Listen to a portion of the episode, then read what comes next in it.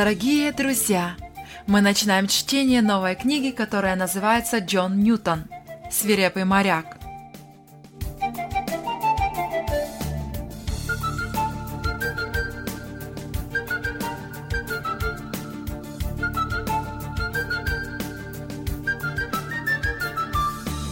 Возможно, многим из вас имя Джон Ньютон знакомо не только по написанному им гимну «О благодать спасен тобой».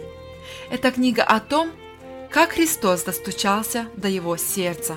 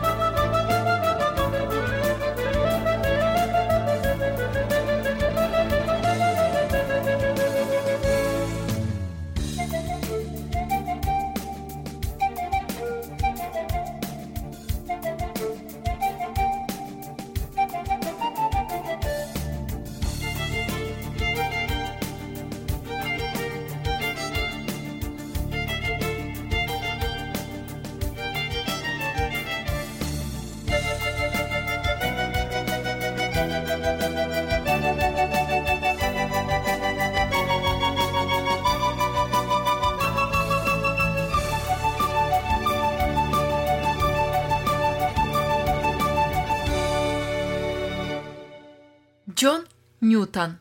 Глава первая. Помогите. Отец, мне страшно. Джон забился в дальний угол палубы. Шум разбушевавшегося моря и частые раскаты грома заглушали его слабый голос. Волны хлестали о с такой страшной силой, что небольшой корабль как щепку швыряла из стороны в сторону.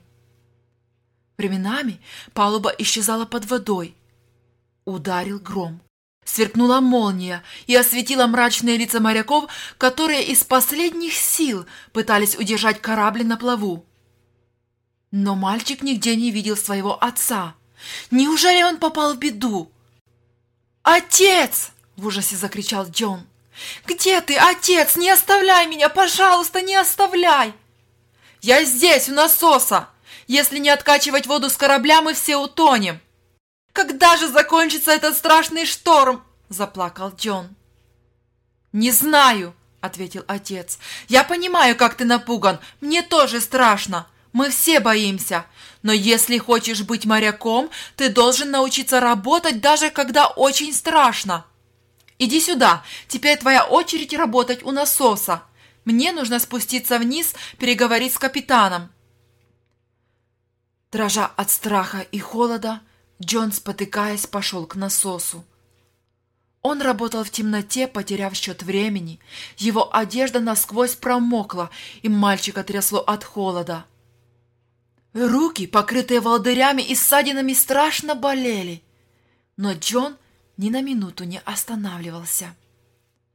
«Лучше бы я остался в школе», — думал со слезами на глазах. «Даже наказание сердитого учителя кажется шуткой по сравнению с этим ужасным штормом».